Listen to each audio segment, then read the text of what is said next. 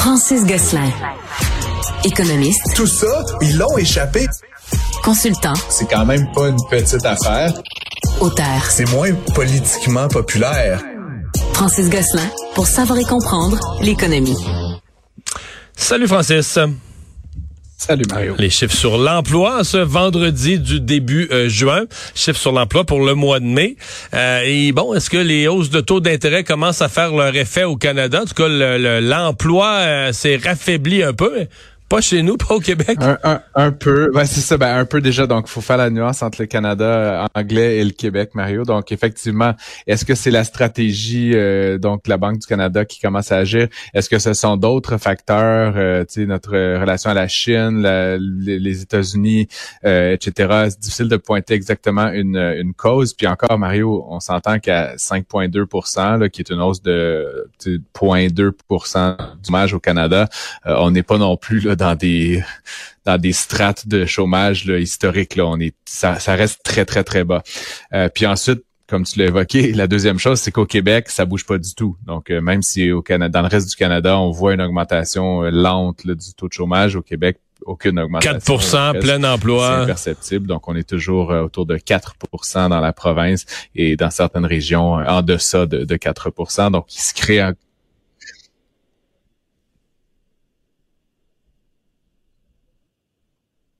Oui, est-ce que oui, on est-ce que tu nous entends toujours? Euh... Oh, on me dit que le son a coupé. on va essayer de réactiver la communication. Je pense qu'on avait pas mal fait le tour de ce sujet-là. Donc, légère hausse du chômage. En fait, au Canada, il s'est perdu une vingtaine de milliers d'emplois, mais pas au Québec. Euh, Québec où l'emploi, ça n'est pas créé tant que ça. Je pense que c'est 4000 quelques cents, mais qu'est-ce que tu veux? On a presque le plein emploi. On est à 4% de chômage. Euh, Francis, tu veux nous parler du moment pour acheter un chalet? Est-ce que les taux d'intérêt sont élevés, mais est-ce que il y a une opportunité point de prix? Oui, ben c'est ça exactement, Mario. Là, il y a euh, pas mal d'indicateurs qui semblent dire qu'après l'espèce d'explosion là, dans la, demande puis l'appétit qu'avaient les Québécois pour les résidences secondaires, euh, le le, le, le, croisement, si tu veux, entre l'augmentation des taux, puis simplement le fait aussi qu'on est passé d'un régime où, euh, à un moment donné, on voulait euh, évidemment vivre loin, profiter du télétravail, profiter de cette nouvelle vie. Ben, force est d'admettre, Mario, qu'il y a de plus en plus d'entreprises euh, ou d'employeurs qui demandent qu'on passe deux, trois, ou plus jours au bureau euh, en présentiel. Donc, l'appétit d'aller habiter là, à, 250 km de son lieu de travail est peut-être peut un peu moins grande qu'elle l'a été pendant la pandémie. Et donc, ce que ça fait, c'est que les, euh, les prix de vente des propriétés là, dans certaines régions, notamment euh, en, dans les Laurentides ou en Gaspésie, ont, ont, énormément diminué. Donc, c'est peut-être l'opportunité actuellement là, pour ceux et celles qui retardaient ce projet-là en raison des coûts de passer à l'acte. La contrepartie, par contre, Mario, c'est que si, à moins que vous ayez tout ça en, liquide, euh, il va falloir probablement payer des taux d'intérêt dans autour des 5,5, 6, 6,5% Donc, euh, la baisse de prix de, la maison est intéressante, mais on, se reprend, si tu veux, avec la dimension euh, taux d'intérêt. Ouais. Mais quand tu dis ben, parce que les prix, là, il y avait tellement monté. que je regarde la région là où euh, que, je connais, les cantons de l'Est, où je, ça n'a pas de bon sens. L'augmentation des prix euh, pendant la pandémie, c'est juste parce que c'est pas c'est pas quelques points de pourcentage. Des fois, tu te demandais, mais ça a monté quoi de, de, de, 30, 40, 50, 60% des prix complètement dérisoires à certains points. Pour ce qui est sur le bord de l'eau, ça n'avait pas de bon sens.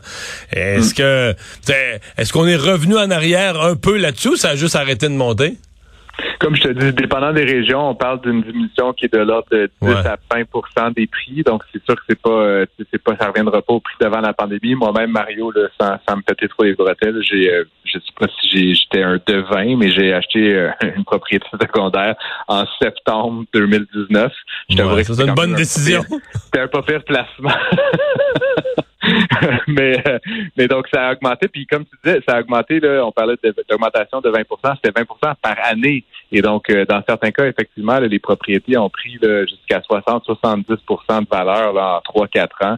Euh, c'est presque le double de du qui, qui pouvait être euh, qu'on pouvait payer en 2019. Donc, cette, cette diminution des prix, c'est une correction. Je pense qu'il était peut-être un peu nécessaire, qui s'explique, comme je dis, par un changement dans les habitudes de travail. Beaucoup de gens passaient effectivement du temps à travailler de la résidence secondaire, ce qui aujourd'hui est moins facile, on va dire, avec le retour graduel dans, les centres-villes puis dans, dans, les milieux de travail Francis, c'était une question qui était intéressante du point de vue de l'économie, euh, du point de vue euh, du comportement humain aussi. Les gens se lamentaient, se plaignaient quand Netflix a euh, restreint la possibilité de partager les mots de passe, d'utiliser à plusieurs le même compte. Et eh bien là, on a eu les résultats de Netflix. Ça a permis de voir qu'est-ce qui s'est vraiment passé. En fait, c'est pas les résultats de Netflix, c'est une entreprise indépendante qui audite un peu le nombre d'abonnés. Donc, Mario, qui euh, regarde un peu l'évolution du nombre d'abonnés depuis la date où aux États-Unis est entrée en vigueur cette, mesure-là, qui consiste à, interdire aux, euh, ménages de partager leur mot de passe avec qui le veut bien. Euh, on se rappellera qu'à une époque, le Netflix faisait des tweets pour dire sharing is caring pour la Saint-Valentin. Sous-entendu, il fallait partager son mot de passe.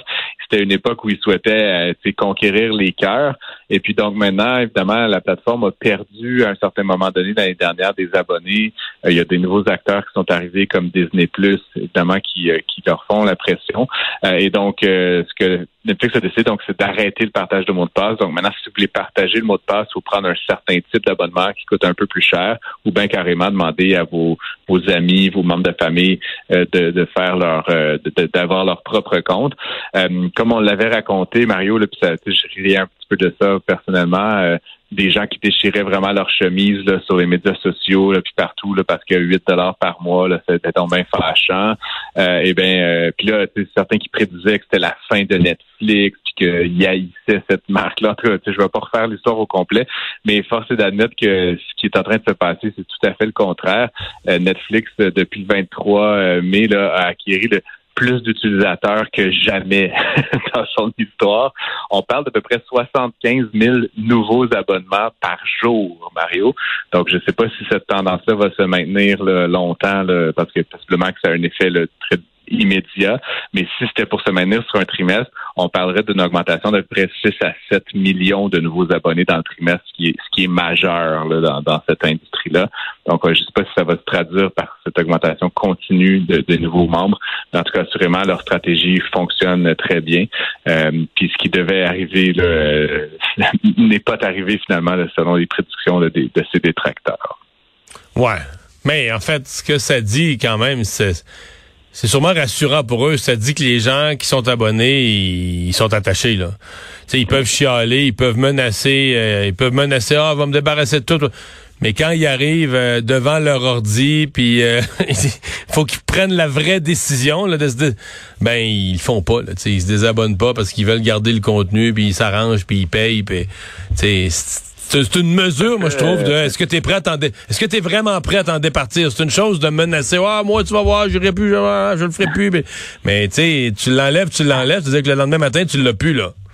Tout à fait, exact. Puis tu sais, Mario, il y a quand même un, un certain nombre de, de, de, de comment dire, de démissions là, qui sont qui sont très populaires sur cette plateforme-là et que les gens veulent regarder.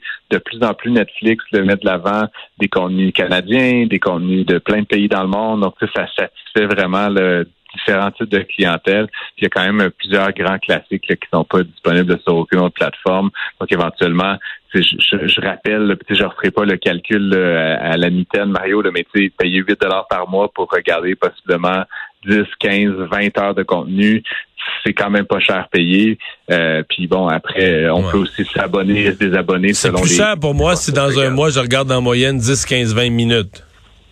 oui, effectivement. Mais comme je dis, j'aime ça ramener à la minute. Puis généralement, si tu regardes moindrement des séries télé, Mario, euh, tu sais, les individus, euh, les, ménages ne vont pas regarder 20 euh, minutes justement. Ils vont regarder possiblement une saison. Puis bon, il y a tout ce phénomène de qu'on appelle le binge, watching, de regarder dans la série. Fait que des gens qui regardent des fois 10-15 heures dans une semaine. fait, que, fait que possiblement que ça revient vraiment pas cher à la minute. Après, tu sais, aujourd'hui, l'enjeu, c'est que si on veut avoir accès à pas mal tous les contenus, euh, disons, de, premier plan, là, canadiens et, étrangers, euh, américains notamment, ben, le problème, c'est qu'il faut s'abonner à plusieurs plateformes. C'est là où des fois, ça devient un peu compliqué. S'abonner à Disney+, s'abonner à Crave, s'abonner à Tout.tv Extra. Puis là, finalement, la somme de tout ça, ça fait 50, 60, 100 dollars par mois. Ça commence à faire cher. Donc, c'est là où possiblement les gens criaient au meurtre pour le 8 dollars, mais c'est 8 dollars au-dessus de tout le reste. Puis il y a peut-être un petit peu de fondement là-dedans, finalement. Merci Francis, bonne fin de semaine. Un prix, bon week-end.